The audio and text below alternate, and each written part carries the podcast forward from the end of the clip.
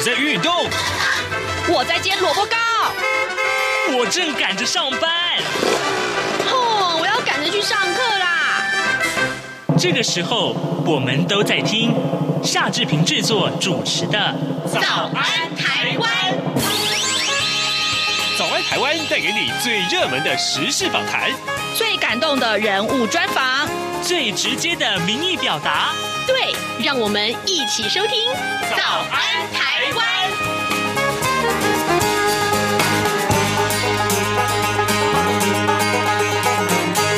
早安，台湾！我是夏志平。今天是二零二二年的九月十六号，星期五。哎，今天志平啊，待会儿要来访问国立中正大学犯罪防治学系的戴申峰教授。我们请戴老师跟大家聊一聊。诶，诈骗这件事情，它的原理是什么？呃，被害心理又是什么？其实我很想请他告诉大家，嗯，怎么样的这个呃受害者，他可以不要一再受骗，好吗？哈哈，好，呃，再跟。跟呃呃戴老师进行访谈之前，我们有一点点时间来跟大家说一说个平面媒体上面的头版头条讯息。今天三个报有志一同啊，通通锁定了这个事情，我们就来看看《自由时报》的头版头条内文。美国国会参议院外交委员会十四号以十七票对五票通过了台湾政策法法案啊。尽管通过的版本当中呢，针对若干涉及提升台湾地位、曾经引发拜登政府关切的内容进行修改，但是。呢，还是保留了对台湾提供无偿军事融资，甚至于加码军援到六十五亿美元，这大概是两千亿新台币的多项内容啊。那么法案的核心内容并没有太多的更动，这是从一九七九年台湾关系法以来，美国国会。呃，最全面性重整对台政策的法案，外交委员会的主席梅兰德兹他在表决通过之后呢，说这个法案清楚地传达了美方在多方面对台湾的支持。他坦诚通过的版本修改若干。具有象征意义的内容，但是呢，包括了防卫协助、国际场域参与，还有就是经济往来这些实质的法案核心内容，并没有太多的更动。好，这就是今天三个报头版头条的内容，都是如此。现时间早晨的七点零二分三十九秒啊，我们先进一段广告，广告过后马上请您收听今天我跟戴老师的访谈。从两岸、国际、历史、文化与财经等角度透视中国的《这样看中国》节目，每周一到周五晚间九点三十分到十点在中央广播电台播出。如果您对《这样看中国》节目有任何收听想法或意见，欢迎寄信到台北市北安路五十五号，也可以透过电子邮件的方式。节目有两个信箱：二零二零 at。R t i 点 o r g 点 t w，或是二零二零零二零三 n e w s at gmail dot com。再次谢谢听众朋友们的收听与支持，请持续锁定每周一到周五晚间九点三十分到十点播出的《这样看中国》节目。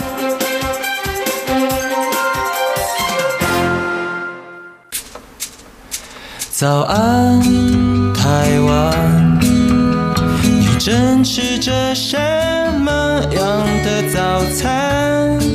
吐司加火腿蛋，咬一口，然后收听中央广播电台。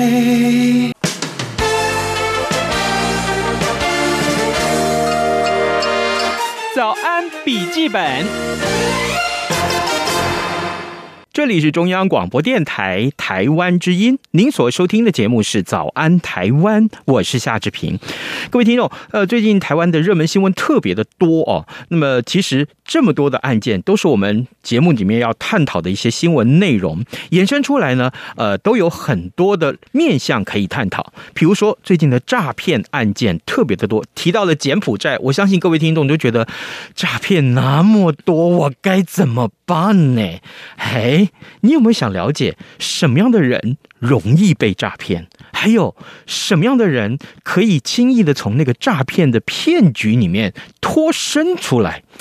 这是我们今天要探讨的。荣志平跟大家先介绍我们今天的受访者，呃，国立中正大学犯罪防治学系的教授戴生峰老师，您早。哎，志平哥早，各位听众朋友，大家早。谢谢，谢谢，欢迎这个再度来到节目中。是，好，好，哎，所以。诈骗的这个呃手法日益翻新，嗯、没错。好，我们可不可以这样看哦，这台湾的诈骗这么的流行，那源自于什么地方，或者说它它根植于什么啊？哎，其实呢，大家诈骗来讲，台湾早期也有了，不过那个叫传统的面对面型的诈骗，就是金光党、嗯、啊，这个大家应该都比较了解，这种拿泡面换金块的故事。嗯、好，那这一种透过这种我们不见面的这种非实体型的诈骗，其实不是台湾人发明出来的啊、哦。哎，这个蛮有趣的。他想，哎，不会啊，我们台湾这么厉害，怎么可能没发明出这个来啊？其实呢，这个最主要的案例是发生在日本啊。那最早期的时候，大概在一九九零年代初期的时候啊，那当时这样的一个犯罪也不是一个组织型的犯罪。嗯，那当时的日本呢，虽然刚好在这个泡沫经济的末期，可是他的国民年金制呢，其实知己的非常的充分哦。所以呢，当时日本的高龄者呢，都有蛮足够的年金可以过生活，口袋满满的啊。是，哎，那这时候就有一些。调皮捣蛋的年轻人啊，或者无所事事的这些人，他们就可能呢到这个公共电话亭里面去找到这个公共电话本。那日本因为赈灾比较多的关系，他们的公共电话本里都是实名登录的，这样方便这个发生灾害的时候可以联系哦。就他们就无聊做一件事情，怎么呢？他们就在电话本里面搜寻一些看起来年纪比较大的名字哦。哎，举个例子来讲，比方左卫门、右卫门啊、花子太郎啊这种比较传统型的日本名字啊。那像台湾的话，可能就跟什么网事网妖啊，类似这样比较传统的名字，然后呢，无聊打电话过去，那就赌赌看，如果那个老人呢，哎，被骗了，那他们怎么骗呢？他们直接就会讲说，哎，打到老人那边去以后，他就老人家一忽然间接电话，就问你是谁啊？他就这样回答，哦嘞哦嘞，就是是我啦，是我啦，你孙子啦，哎，叫做孙子诈骗啊，是我了，我 我是你的孙子呀，啊，对对，听不出来吗？没错，就是这种，就是我。是，然后呢，就诈骗一些什么车祸。啊，需要急救啦，或者简单的保险金啦。哎、那一基本上呢，当时的这个诈骗金额不高啦，大概就几万块，嗯、那或者日币哦，所以台币算起来有一万两万块。嗯、那在日本的转账系统里面也很顺利转走了，嗯、所以呢，这个可以说是一种我们现在的诈骗的概念的滥觞啊。那到后期当然有不一样的演变，就越来越出来。那日本政府也透过非常多的宣导啦，嗯、还有很多的这些金融手段来去遏制它。嗯，哎，的确收到了一定的程度。哦的这样的一个抑制的作用，所以呢，其实后来的这个诈骗或诈欺呢，外溢出来呢，那其实台湾就承接了这个技术，我们就开始把它发扬光大了。好的不学，去学坏的。换个角度上面来，我们还改进了不少啦。更精进了。没错，台湾人怎么骗？其实呢，我们现在台湾的整体上面来讲，诈骗一开始也是用这种是我是我这种比较纯粹的这种感觉哦。那渐渐渐渐发现，其实台湾人们学得快，然后我们政府宣导也真的很入力哦。所以其实一下子，哎，这个商机没了，大家就开始换方向。嗯，那我们目前整理研究上还有案例的特性来看呢，台湾的这个诈欺大概分成主要三个种类了啊。嗯，那第一个种类大家不太容易遇得到，这个大概就是针对这种专业人士或者是社会上流社会人士的这种专业型、专精型的诈骗。哎，那这种诈骗呢，通常啦啊，一般来讲都会跟企业的一些关联啦，或者就是一些比较常见的手法，各位可能都听过设立假慈善机构诈骗。哦，嘿，这个东西就不太是我们这种一般升斗小民想象得到的。我们这种慈善机构最多就是买一包狗粮给什么爱狗协会之类的，这就是我们的慈善事业了。但是对于上流社会，可能他有节税的，他有什么方面的需求的时候，这一种诈骗呢，其实蛮常见的。我们在呃社会案件上也看过，嗯，那那个我们不常碰到，那其实它是诈骗的某一种主流案件上的主流。我可不可以说，像黄旗啊这一类的，他就是专门诈骗某种高阶层，当然是，总统啊，前总统被骗了，对啊，这个前总统夫人被骗，有很多人被黄旗骗呢啊，哦、而且其实黄旗用的手段也很高，它其实呢会有非常多，有点像是这一种啊，我们可以讲起来有点像是这个呃神鬼传奇这种感觉，它就是不停。停的转换身份啊，对，然后就不停的去做这种高阶社会才会做的事情。那其实上流社会，大家不要觉得上流社会好像是见多识广，其实他们是很辛苦的在维持着上流的纯粹性，所以人际关系比较窄一点啊。毕竟他不会随随便便的就跑到这个楼下菜市场跟什么阿桑阿贝混在一起啊。所以在这么狭窄的人际关系里面呢，上流社会最厉害的就是假后道修伯，或者是这种姻亲联谊的这样的一个状态啊。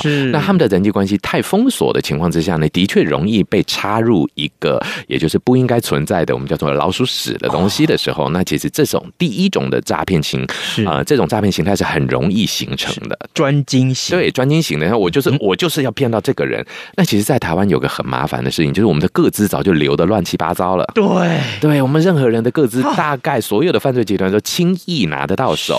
所以，其实这些上流社会的人士，他们总觉得，哎，没有啊，我很低调，我平常也不做什么坏事，我就做慈善啊。嗯，其实慈善就是最大的个资流出去的一个来源，也说不定。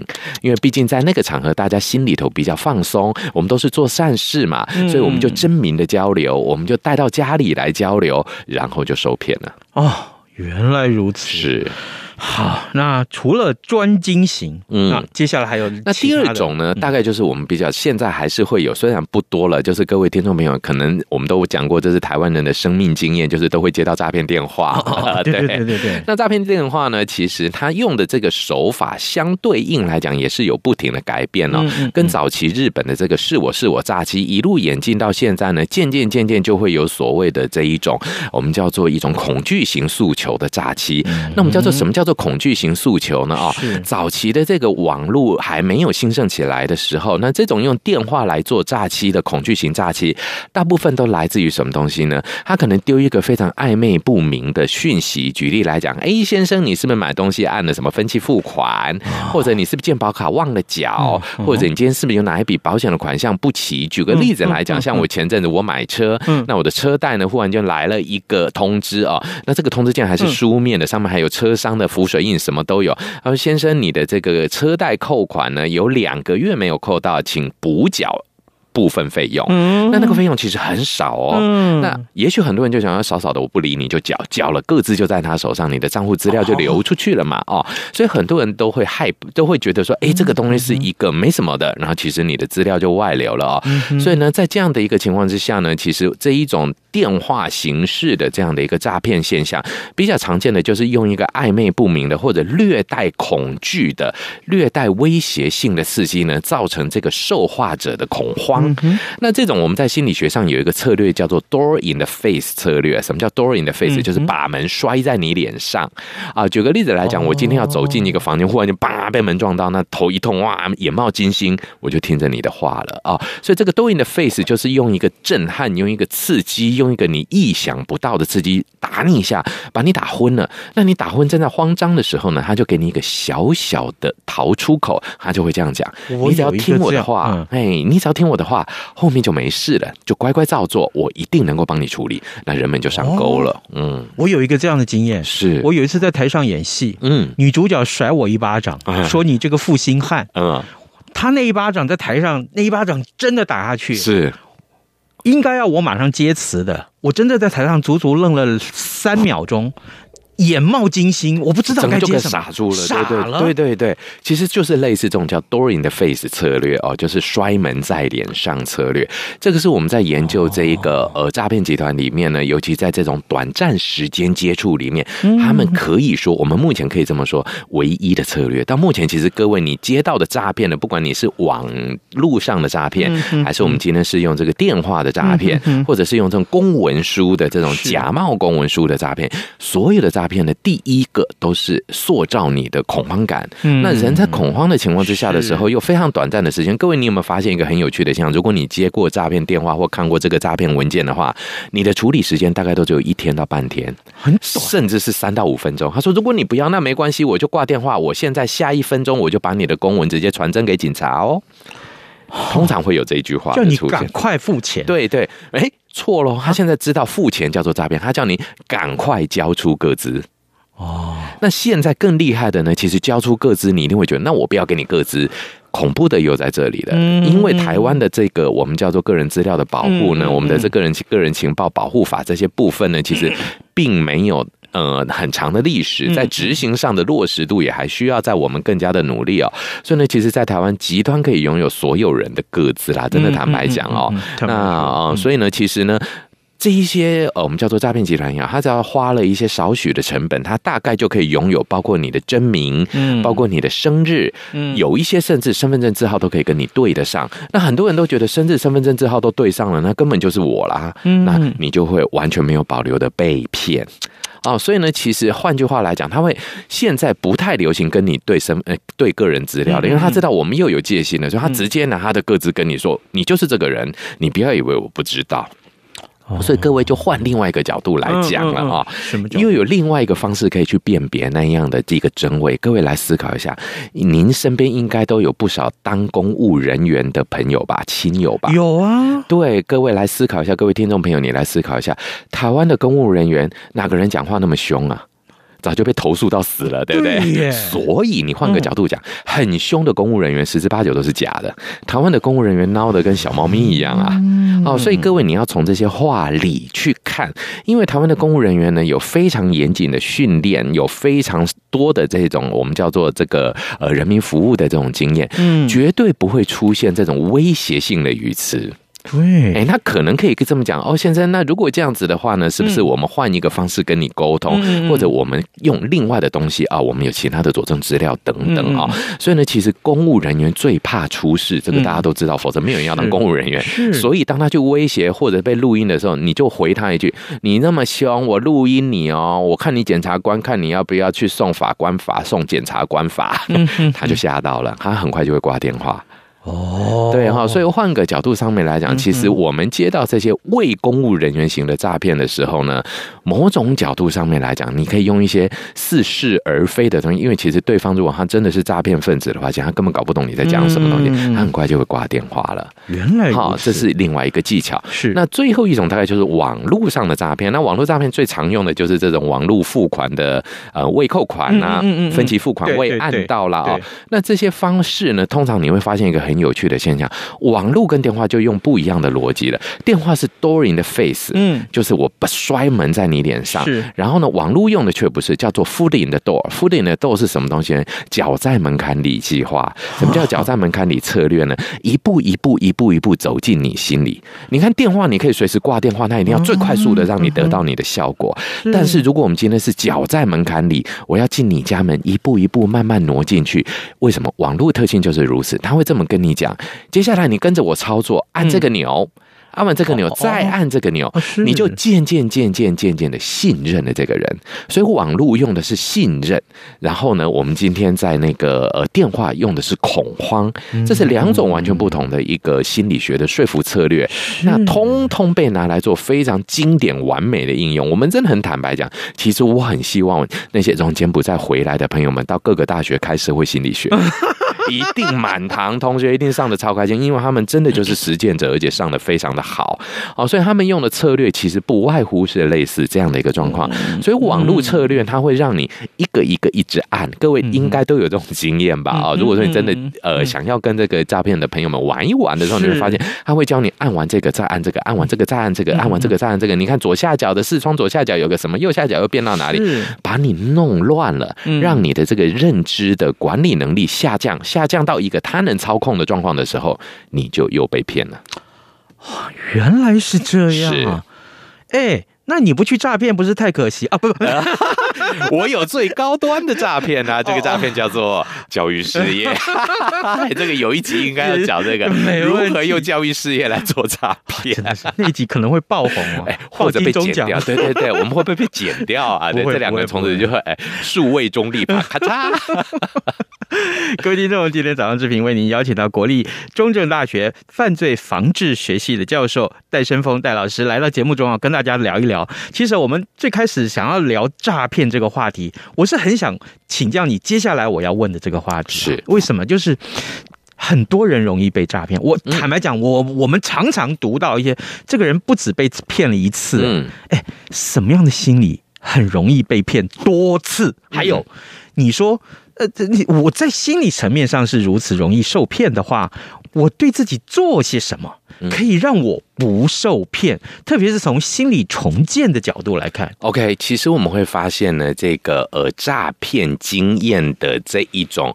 再被害率没有什么人研究，大家研究最多的是再犯率啊。那其实诈欺再犯率很高哦，原因在哪里？其实呢，诈骗的人通常没有什么。我们先讲一下加害者，这是我们犯房研究的主轴啊。一般来讲，诈骗的加害者他的犯罪意识不高，他的罪的意识感不高，他会觉得这些人赚那么多，我分他一点又怎样？哦，所以呢，通常一般来讲，这些犯罪的感觉不强的人，那他们就不停的在这个诈欺的这个轮回里面走动。所以，其实我们要很诚实的说，诈骗可以说是台湾这个矫正功效里面偏差的一种犯罪类型。因为其实这些人呢，不觉得自己有错，这个是一个很不好的一件事情啊。因为尤其现在我们也是笑贫不笑娼嘛，这样的一个状况的确带来的这种价值观的偏误。那如果我们要提到这个刚刚提到的，我们叫做再受骗率，就是呃再被害率，一般来讲呢，犯罪上很少研究这个东西，原因在哪里？因为传统的犯罪呢，的确再被害率不高。如果杀人，你已经往生了，也没有了；伤害，你会懂得保护自己；性侵，你会懂得避开这些人。在再被害率来讲，相对的都是要看再犯。所以高再犯通常会有高再被害，最常见的就是毒品的问题。那诈欺的再被害率，这个研究就很少。但是我们大约有一些个案上的资料可以发现，有一种人特别容易有再被害。什么东西呢？他会这么觉得，他会觉得啊，没关系啦，那些哈小钱呐、啊，当布施出去就好了，喝呀啦，嘿，或者就是说什么东西呢？阿波兄弟外本没有伤到我的本，的确如此。很多的诈骗并不是像大家想象的，是不停追着骗，那种大概都是专精型的诈骗。那一般的诈骗，大概在一次两次得手之后，当他在评估这个被害者已经没有什么可能再榨出油水的时候，大概就停了啊。所以呢，换个角度上面来讲呢，很多的诈骗在停手以后，被害者不知不觉，嗯，他甚至会觉得自己是做了好事。啊，嘿，或者他会觉得啊，你看三万块就摆平这件事情，还好还好。你看以前检察官说要杀咋班呢，今嘛杀班都不会待机啊。哦，嘿，所以呢，当下次又遇到类似的时候，我们还遇过更有趣的。这个是我们实际上访谈这个诈欺犯讲，他说：“哎，戴教授，我跟你讲很好玩的。我们有曾经访谈，我那个诈欺过那种被骗过的，他直接把这个哈，我们跟他要三万元，他给我五万，他跟我说要拍卖来锤我。对，他说啊，你我搞不啦？”我怎样拍谁啦？我买米干弄欧北乱买啦，安内林家好损失我都给你，还给你算利息，安内波代机啊哈！我的嘞，对，所以我们会发现一件事情，就是说诈骗这件事情呢，它甚至改变了被害者的心态。其实被害者的这种被诈骗感也不深。嗯，对，所以我们一就会觉得很诡异，就是说大家都会去说你怎么那么笨啊？你怎么被这个东西会被骗？但他会觉得我没有被骗，我是处理事情。然后呢，有一句话，这句话真的是大家呃时常挂在嘴巴边的，叫做“只要钱能解决的事，都不是难事”。有没有听过？有。对，这是大大的错误的概念。嗯、钱能解决的事，不管怎么样，都是一件事才对哦。嗯、不管钱能解决还是不能解决，所以呢，在这几个错误的认知观念影响之下呢，其实这种再骗的这种再害率啦，嗯、我们叫做再被害率，嗯、呃，不会算低哦。是，哎，那但是我们的确没有办法去找到被害者的这么多的资料来做研究了啊。嗯、但是呢，的确可以看得出来，这种重复诈骗被害的现象是。千真万确存在，那怎么办呢？难道说哈阿伯利卡塞利耶有没有一个什么样的研究是告诉我们说，哎，这些个诈骗哦，他给你的时间其实思考的时间很短啊。没错，像你你刚刚说那个呃，door in in the face，对，那你那那个那个那个时间大概多短？你你你脑袋都。慌了，你都已经失去那种判断力了，嗯、是你立刻就上当了。没错，而且他给你的时间的探讨的这种，让你感觉这件事情是有蹊跷呢，大概都在一分钟以内，他就必须要去做。对对对对。一分钟而已，没有错。其实我们那时候在访谈这一些诈骗的，呃，算是他们叫做筒子。什么叫筒子呢？拿电话筒的，他们把它叫筒子，就是执行诈骗讲话术的这些。他们大概呢有专业的经验啦，还有一些培训哦，其实都有哦。他们很快哦，大约啦，听他们的说法，约莫在一分钟以内，这个人没有上钩的可能，他可以判断得出来。哇，所以呢，各位其实。在收到这些非常震撼性的息的这种讯息啦，嗯，或者哎，你就觉得怪有吗？当你脑子在转的时候，千万要记得一件事情，嗯，把话筒拿远一点，然后让你的脑袋再转一下，也就是大概拖过让他讲第二句话、第三句话的机会的时候，嗯，可能你在那一次的诈骗里面就比较容易脱身。这通常是第一次遇到诈骗的时候，我们会比较鼓励这样，就是让你的大脑呢有一点点的时间争取缓冲。啊，那但是刚刚提到这边跟你提到的这个再被害的这种现象，嗯嗯嗯、这个真的就很麻烦，嗯、我们就真的需要有一个更为呃具有安全性的这样的一种汇款系统啊。那当然呢，我们也很感谢警方到目前真的很多或者银行的行员们、第一线的临柜的朋友们，他们都会很小心的去核对这一些巨额款项进出。但是还有一个更恐怖的，必须要去了解的，就是其实呢，诈骗集团这个就是道高一尺，魔高一万丈啊。现在呢，绝对呃，这种因为大额汇款的进出，或者是频繁的进出，可能被抓到以后哦，所以呢，其实我们也有发现一件事情，就是很多的诈骗集团，他会开始要求这些被害者呢，小额的多机构的汇款哦，嗯。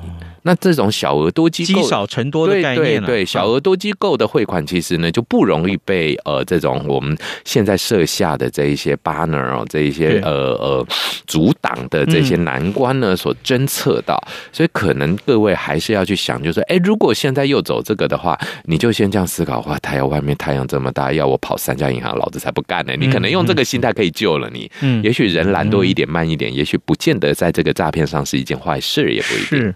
好，各位听众，呃，诈骗的新闻这么的多啊，我不知道，但是你你是不是你也跟夏志平一样？坦白讲，我常常接到诈骗电话，我也常接到，好不好？嗯、要么就叫你说，哎，我们最近有股市哈的那个名人哈，呃，这个股市的进出的名人戴森峰哈，他跟我说他来主持这个这个开这个局啊，就是让大家赚钱。有哦，我这个接多了，对。哦，天哪！不过我都会报另外的号码给他，让他赚呢。哦，真的，因为我报的更好，大家要不要听？啊这个是诈骗，这个其实这个就是诈骗。这个你等一下告诉我。好了，哎，各位听众，讲到诈骗电话，我还是要告诉大家啊，刚刚呃戴胜峰老师告诉我们的关键一分钟，好不好？嗯、你千万不要忘记，你接到了这个诈骗的电话，也许他这个一开始给你的讯息是非常震撼的，嗯，其实他就是要你失去理智，没错。但是，请你冷静，冷静的思考。我真的有做这件事吗？嗯，或者就算你做了这件事情，嗯、其实绝大部分的事情呢，不太会用这么隐晦的方式来呈现啊。如果真的不行的话，你就拒绝他。对，看他要不要打第二次电话给你。对啊，那也是一个冷静的方法。是，而且各位来去思考，啊、现在的诈骗通常不会一次给你很大的金额去吓死你。嗯、那用这种小金额上钩的诈骗方式，嗯、如果他你真的有一些微小的金额没缴，啊，算了，放着，反正那个利息也不多啊。嗯，对，好的啊，我们今天非常谢谢国立中正大学犯罪防治学系教授戴伸峰戴老师来到节目中，谢谢您，谢谢，谢谢。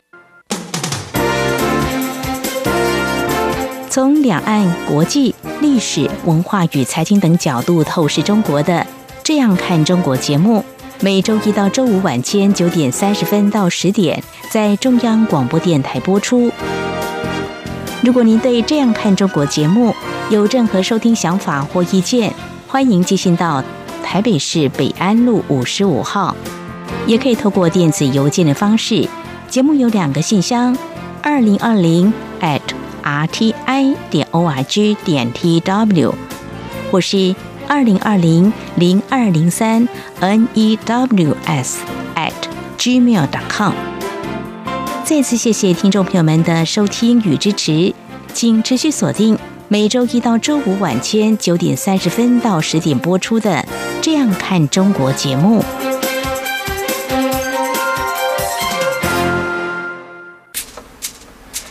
早安，台湾，你正吃着什么样的早餐？